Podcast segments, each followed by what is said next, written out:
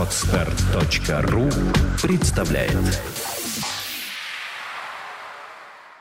На самом деле неолиберализм станет понятен, если мы поймем парадигму либеральную. Так вот, либералы говорят, мы не просто в международных отношениях, а либералы в международных отношениях говорят, мы не просто осмысляем историю мира, международных отношений, отношений различных государств друг с другом, процесс демократизации, мы также программируем это развитие общества, мы влияем на то, чтобы общество развивалось в нашем направлении, соответственно, для того, чтобы мы переходили от национальных государств к постнациональным, сверхнациональным гражданским образованиям. И мы видим, как это приобретает зримый характер. То есть, как наши проекты начинают реализовываться.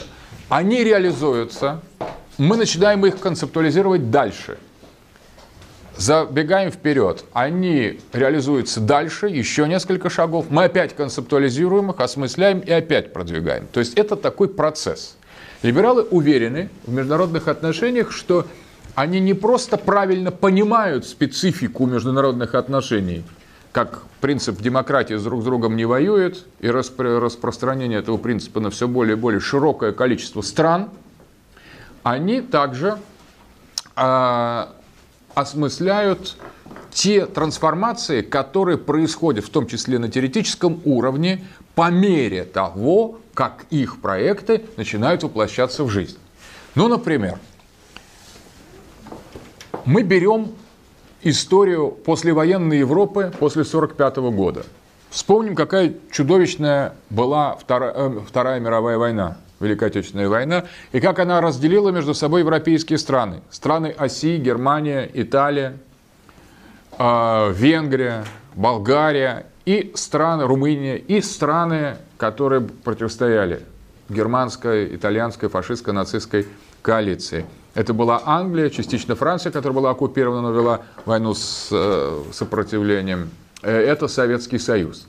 Соответственно, э, такого рода кто-то придерживался нейтралитета. Кровавая бойня. Миллионы людей погибли. Миллионы гражданского населения, не только регулярных армий. Казалось бы, это было таким классическим выражением того, что национальные интересы, например, интересы Германии, установить свой контроль, поставить под свое влияние близлежащие европейские страны, или интересы Англии, которые никогда не могли смириться с интересами Германии, наоборот, дожимали Германию на международной арене, или интересы победивших в Версальской в Первой мировой войне держав, которые осадили, набросили намордник на Германию, потом желание немецкого вот этого волка сорвать этот э, намордник, то есть почти в реалистской модели все. Вот 20 век, там конец Второй мировой войны, мы видим, э, по сути дела, почти триумф э, реалистской парадигмы международных отношений.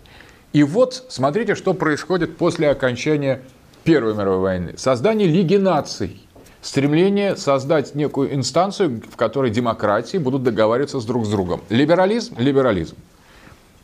Реализация Лиги наций – это факт того, что либералы оказались частично правы. Но она рушится 30-е годы, из нее выходит Германия, с ней сложные отношения Советского Союза. Лиги нации тоже не выдерживает, она разрушается. Реализм доминирует. После Второй мировой войны создается ООН, Организация Объединенных Наций. Новое издание Лиги наций и та же самая либеральная идея. В основе ООН находится разные, конечно, государства, но основная идея, что есть возможность создания транснациональной, сверхнациональной инстанции. Либеральная идея в международных отношениях? Либеральная. Соответственно, вот эта Европа послевоенная и мир послевоенный начинает раз, развиваться в той или иной степени под влиянием этой либеральной парадигмы в международных отношениях. Она не доминирует, но она очень влиятельна и очень сильна. И вот начиная с 60-х годов, начинается процесс экономической интеграции Европы. Обратите внимание, какой Европы, которая только что была пару десятилетий назад разделена морями крови. Франция и Германия. Совершенно чудовищный опыт взаимодействия этих стран в течение веков, и особенно в 20 веке. Дважды они с разных, по разные стороны баррикад, дважды невероятные человеческие жертвы столкновений. И вот Германия и Франция после Второй мировой войны в 60-е годы начинают процесс экономического объединения, начиная с соглашения по Европейскому соглашению об угле и стали, где пытаются наладить в экономической ресурсной сфере такие модели взаимоотношений между различными национальными государствами, которые бы укрепляли э, Европу как нечто цельное. И вот постепенно постепенно эти разные э, демократические страны европейские, которые они и были демократическими, когда между собой сражались в значительной степени, может быть, не в такой степени, как после Второй мировой войны, тем не менее, это были именно европейские развитые державы, которые двигались, развивались там чуть быстрее, чуть медленно, в одном и том же ритме, в одном и том же направлении, по крайней мере, по сравнению с азиатскими или неевропейскими странами. Процесс был параллельный хоть и задерживалось, например, а, просвещение, эпоха просвещения в Германии или эпоха возрождения в Германии, в Северной Европе по отношению к Южной Европе, но все равно там на не такие, э, такие большие временные а, расстояния, как с неевропейскими странами. Но вот, тем не менее, это Европа, развивающаяся а, бурно и параллельно, она воевала друг с другом. И вот в 60-е, 70-е годы под воздействием либеральных теорий международных отношений эти демократические европейские страны начинают друг с другом все больше и теснее сотрудничать. И тут мы идем в сторону единой Европы, создания единой Европы. Вначале в экономике, потом создание некоторых общих инстанций, такие как э, Страсбургский суд по правам человека, позже Гагский трибунал, и, наконец, э, создается европейское, европейское сообщество, европейское сообщество, которое объединяет разные национальные государства в некую наднациональную систему. Евросоюз, Шенгенская зона, зона евро. И вот тут мы как раз приходим к, на самом деле, триумфу либеральной теории международных отношений. То есть либералы утверждали, что наднациональное образование возможно и желательно. Реалисты им говорили, что они невозможны и нежелательны. Это утопия что народы всегда будут интересоваться, государства будут интересоваться всегда только своими национальными интересами. И вот на наших глазах создается европейское сообщество. Что это как не подтверждение правоты либералов в международных отношениях, которые говорили о том, что это возможно, и говорили о том, что это желательно и делали это. Соответственно, либерализм в международных отношениях в момент этого фундаментального перехода от чистой теории к практическому воплощению в 60-е, 70-е, особенно 80-е и 90-е годы после падения Советского Союза, этот либерализм, по сути дела, доказывает свою правоту. То есть это говорили либералы? Да. Они реализовали это? Да. Соответственно, их взгляд на логику развития международных отношений, что демократии с друг с другом не воюют, и что, возможно, транснациональные э, инстанции получили эмпирическое подтверждение в Евросоюзе. Значит, возможно, постгосударственное общество, которые будут воплощением гражданского общества. Ну и, конечно, сегодня представить себе военный конфликт Франции и Германии в Евросоюзе уже представляется просто полным абсурдом. На самом деле, даже самые самые ну, как бы агрессивные националисты, германские и французские, они в лучшем случае защищают э, европейцев от иммигрантов. То есть они на самом деле, Брейвик это же не националист, только норвежский, он европейский националист, обратите внимание. В голову того, уже ни одному немцу или одному французу, даже крайнему националисту сегодня прийти, вот призывать противостоянию друг с другом немцев и французов просто уже не придет, не придет в голову. А ведь несколько десятилетий назад это вообще была естественная вещь, что фран, фра, врагом немецкого националиста был Фран, была Франция. Врагом французского националиста была Германия. То есть на самом деле это совсем не, небольшой срок прошел. И тем не менее сегодня так, эти темы уже непредставимы. Это зримое воплощение успеха либералов международных отношений, которые доказали, а возможность, доказали возможность на практике создания транснациональных обществ. Вот современная Европа уже настолько далеко зашла по этому пути, что либералы в данном случае нуждаются в апгрейде, в новом, э, в новом уровне концептуализации своих представлений. Так и возникает неолиберализм. И вот здесь мы подходим к очень важной модели. Неолиберализм э, иногда называется транснационализмом. транснационализмом, то есть идея создания транснационального общества, и по сути представляет собой процесс глобализации. Вот этот термин глобализация, глобализм является э, классической формой нового представления о структуре международных отношений в рамках неолиберальной парадигмы.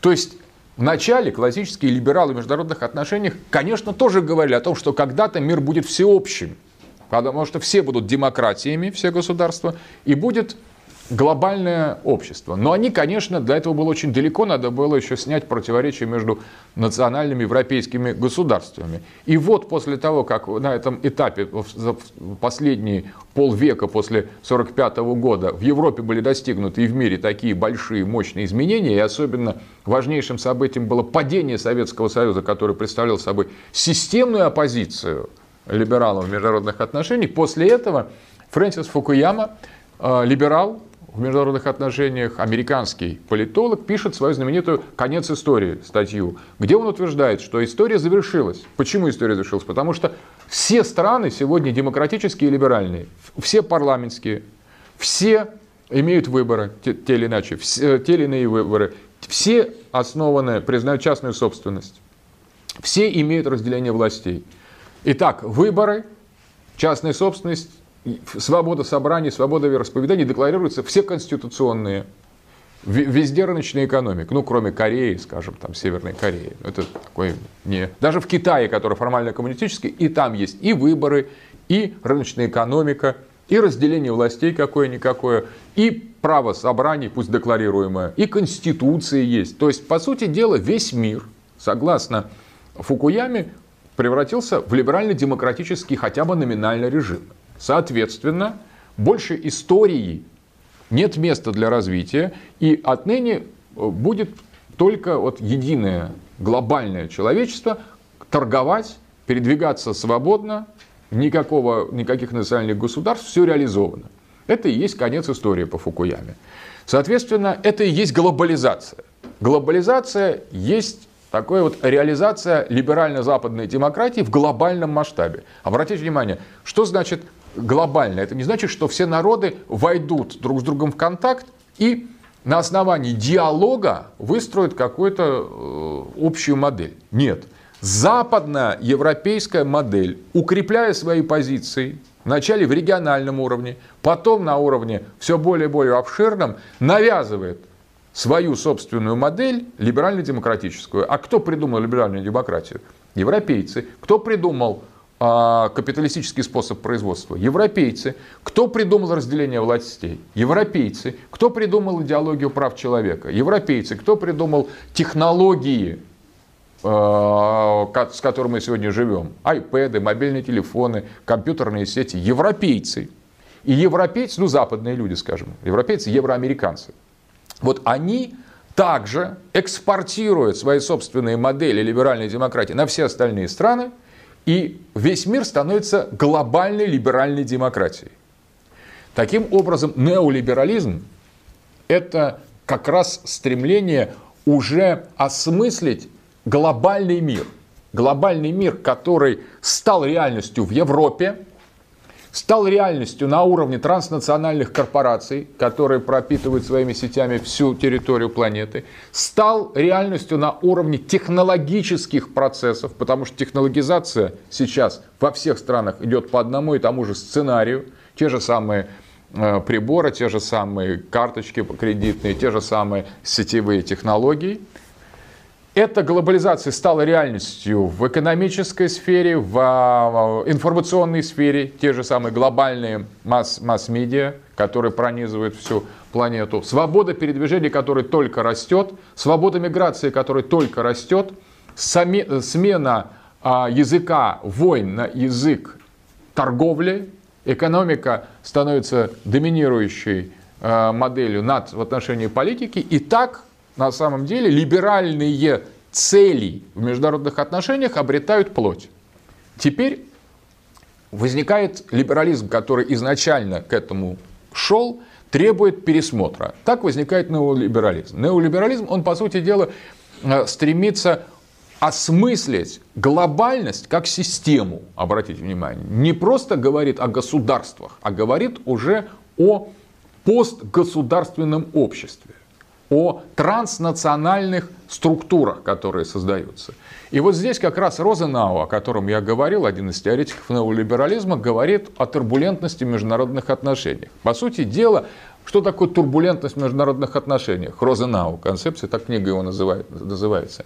Это идея того, что отношения между различными сегментами, еще формально являющимися национальными, то есть между отдельными гражданами, институтами, движениями, отраслями, промышленными структурами и политическими партиями становятся подчас более тесными, в транснациональном ключе, чем в составе своего собственного общества. То есть человек, контакт, человек с человеком, независимо от границы, через интернет, контакт представитель одного, одного НПО неправительственной организации с другой, которая находится в другой стране абсолютно, теснее, чем между своими соседями становится. Или, то есть э, транснациональные контакты, они становятся более интенсивными, чем внутренненациональные. То есть от структуры национальных государств где внешняя политика в международных отношениях проходил дискаунт, об этом мы говорили, через инстанцию правительства, и от такого э, лямбда индивидуум, с которым оперируют э, реалисты, неолибералисты, э, либералы пришли к skillful индивидуум, это тоже концепция Розенау, Skillful индивидуум – искусный индивидуум. Так вот, если этот искусный индивидуум изначально, то есть что значит искусный индивидуум? Это значит индивидуум компетентный в международной политике. Но он может быть компетентен только по мере низведения значения национального государства. Он становится по-настоящему компетентен, если этого по мере того, как это национальное государство демонтируется. Он все более и более понимает – международной политики, чем менее и менее государство там имеет значение. Таким образом, повышение ровно его компетенции совершенно напрямую связано с понижением компетенции, независимости и свободы государства проводить суверенную политику в своих собственных интересах. Помимо десувер... по, по мере десуверенизации государства, индивидуум становится все более и более компетентен во внешней политике, согласно этой концепции неолибералов. Таким образом, когда по-настоящему возникнет транснациональная модель, когда отомрут государства вообще, когда государств не будет национальных. Тогда эта система человечества заменит собой систему национальных государств. Когда глобализация полностью реализуется. Тогда турбулентность и вот эти транснациональные связи просто окончательно упразднят границы, как они упразднили границы в зоне шенгенской визы. Вот европеец, ну или мы там, может, получив шенгенскую визу, проехать через всю Европу, нас нигде не спросят ни на одной таможне. Там нет таможни, там нет вообще пограничных пунктов. Вы европеец, у вас есть шенген или человек с шенгенской визой, вы приехали, въехали в Европу, и вот ваше передвижение по Европе уже абсолютно не имеет никаких границ. Но представим себе, что это э, проецируем на весь мир. Вы вот въехали в этот мир, родились в нем, и все, и по нему спокойно ездите в разных направлениях, куда хотите, больше ни перед кем вы не а, ответственны. Это и есть идеал космополитизма, то есть представление всего мира как города, как гражданин мира, гражданин города мира. Или проект глобализации успешный. Сегодня, поэтому почему необходим переход от либерализма к неолиберализму. Неолиберализм уже начинает мыслить в транснациональных категориях полностью. Что фактор государств отходит на задний план, и неолибералы мыслят структурой глобального масштаба. То есть для них уже важно человечество, бедные, богатые, транснациональные корпорации, которые становятся просто корпорациями. Скоро не просто рынок а, как бы конкурирует внешний и внутренний, а внутренний рынок исчезает. Всякий рынок становится таким открытым глобальным рынком. Отсюда ВТО, Мировой банк, мы недавно вступили в ВТО, значит, согласились признать правила экономического законодательства в глобальном масштабе и, по сути дела, сделали наш национальный рынок просто сегментом глобального рынка. Он, ничего больше национального в нем нет, он действует по, по законам глобального рынка. Соответственно, а, дальше протекционистские меры, ну, например, такие, которые осуществили японское или германское чудо после Второй мировой войны, когда государство стало инвестировать сознательно в неконкурентоспособные отрасли, например, машиностроение, каких-то там высоких технологий с целью добиться конкурентных преимуществ именно для своей национальной экономики, с этим было связано так называемый феномен рейнско-японского капитализма, когда Германия и Япония после Второй мировой войны пошли по другому пути, нежели англосаксонский капитализм. Вот это уже будет невозможно в рамках ВТО, потому что никаких протекционистских мер, защищающих, например, части, части своей сегменты своей промышленности от глобальных конкурентов, просто будут юридически невозможны в рамках ВТО. Это тоже шаг глобализации. То есть мы постепенно стираем границы национальных государств и мы видим, что это уже идет полным ходом, и неолибералы, которые, в общем-то, к этому вели, вернее, либералы к этому вели, а неолибералы уже имеют это дело не как с э, заданием, а с данностью. Потому что уже говорится, что, смотрите, вот реализовались определенные этапы в Европе, и нам осталось только глобализировать весь мир. То есть вот превратить по методу Евросоюза, создать Соединенные Штаты мира – вот созданы сейчас Соединенные Штаты Европы, есть Соединенные Штаты Америки, теперь осталось создать Соединенные Штаты мира, которые будут последним этапом. И, соответственно, вот эта идея диверсификации акторов, появления новых систем, а также переход от governance к governance, об этом я говорил. Это как раз то, что становится сейчас не мировое правительство, а мировое управленница. Government, правительство, governance, управленница, управление. То есть, как вот есть Э, была такая программа «Время» в советское время, вы не помните, это была серьезная программа, там дикторы, они говорили, а потом, когда началась перестройка, вылезли такие вот юмористы и назвали ее «Времечком», такое гаденько, и стали гадить, там гадили лет 10, э, просто издеваться над всем, э, вот. Также есть правительство, а есть управленница, government governance, так же как время – серьезное, и времечко такое ехидное, хихикающее. Вот governance это такое же по отношению к government, это такое же времечко по отношению к, к, ко времени. Соответственно, а, переход от прямой власти к косвенно-экономическому управлению, менеджменту и так далее. Вот это все осмысляют неолибералы, и неолибералы, транснационалисты рассматривают глобальную систему уже практически как имплементированную, то есть установленную на практике.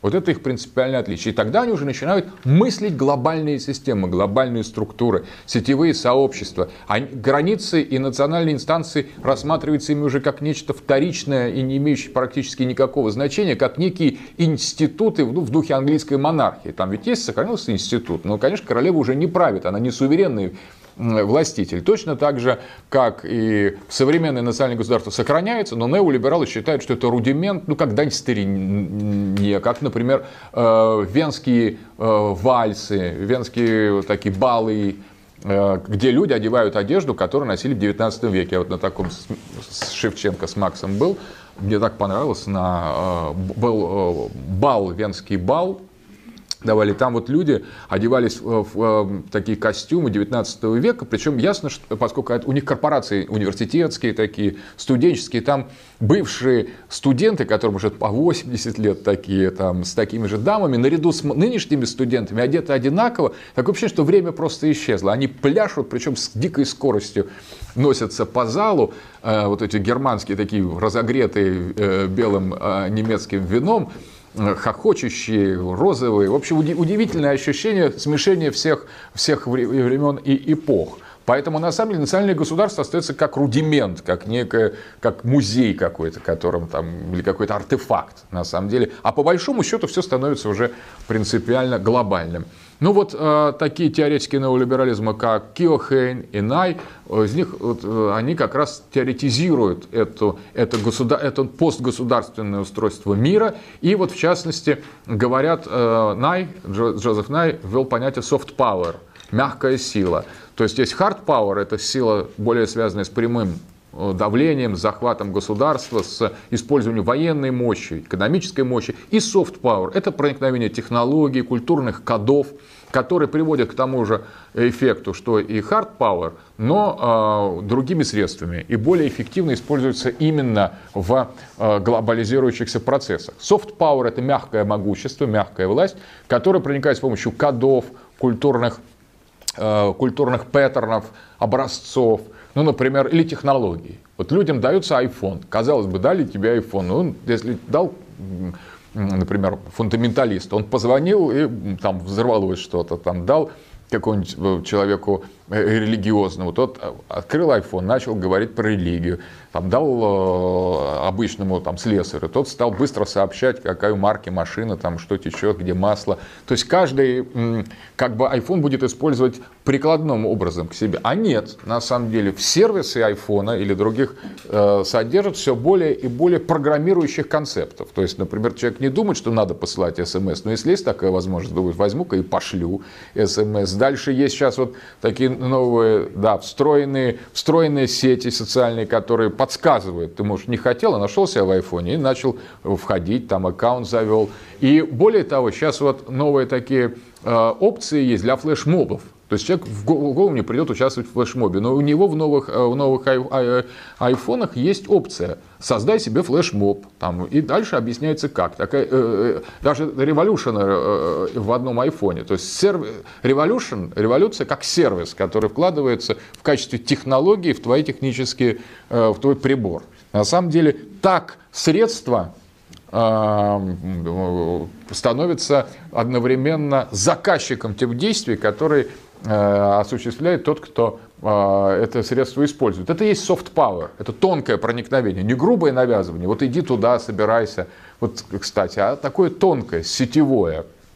Э, вот это soft power – это форма глобального общества. Это как раз не, не, не, не правление, а управленница с помощью таких вот подсовываемых деталей косвенно или создания образов симпатичных, привлекательных, которые не навязываются, ну, глянцевых, там, сам феномен глянца, где берут и из, людей, у, у людей вот там обычно какие-то дефекты кожи, цвета, глаз, просто на самом деле с помощью фотошопа и других технологий делают таких идеальных фигур какие-то, увеличивают глаза, там, э, вычищают все погрешности. И вот на страницах глянца живут такие идеальные люди на самом деле, почти такие э, сверхлюди, übermenschen, которые превосходят обычных людей тем, что у них вот отсутствуют все признаки, такие дефекты, которыми полны там любой человек. Потому что те, а потом смотришь эту модель или встречаешь этого человека из глянцевого журнала, думаешь, что это за уродство такое, это же чудовищно, смотреть невозможно, просто это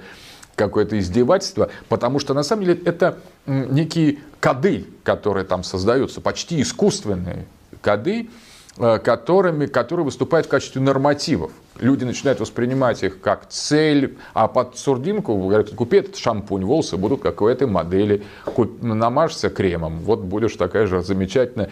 Конечно, намажешься, последнее все сойдет. Или шампунь, сейчас многие лысеют, кстати, от шампуня, особенно которые активно прокламируются, потому что все уходит на рекламу. Сами шампунь ничего не остается, просто делают его уже из последнего каких-то отбросов химических, из нефти, там, нефти отходов, а все уходит на рекламу. Если что-то рекламируется, от этого можно просто, ну, вот заметьте, многие косметологи, а люди лысеют, но зато становятся после этих шампуней клиентурой врачей, которые начинают наращивать им волосы. Тоже, кстати, очень э, эффективно. Так вот, через soft power можно, по сути дела, перекодировать человечество, этим занимаются неолибералы своих, своими теориями. Итак, так же, как неореалисты говорят о структуре международной политики. Неолибералы тоже говорят о структуре, только если у неореалистов все равно еще выступают основ, основными акторами это державы, государства, хотя и уже связанные, утратившие ту свободу, которую реалисты допускали в межгосударственных отношениях на раннем уровне, тем не менее, э, неолибералы тоже говорят о структуре, глобальной структуре, но уже где государственность, по сути дела, и национальные границы не имеет никакого значения. Это глобальная структура или global society, глобальное общество, которое вот-вот придет на смену традиционным государствам и которое будет построено по принципу э, управления, по принципу фирм, по принципу торговых операций, а не по принципу властных инстанций. По сути дела, это идея подмены э, экономики, экономикой политики. Это постполитическое общество, общество глобально-демократическое, глобально-либеральное. Вот это глобальное, оно называется еще One World, единый мир, Global World, или на основании теоретика такого типа общества а, Карла Поппера «Открытое общество», Open Society. Когда вы слышите понятие Open Society, Open University, знаете, что речь идет о либеральном проекте или о неолиберальном проекте, если в глобальном масштабе.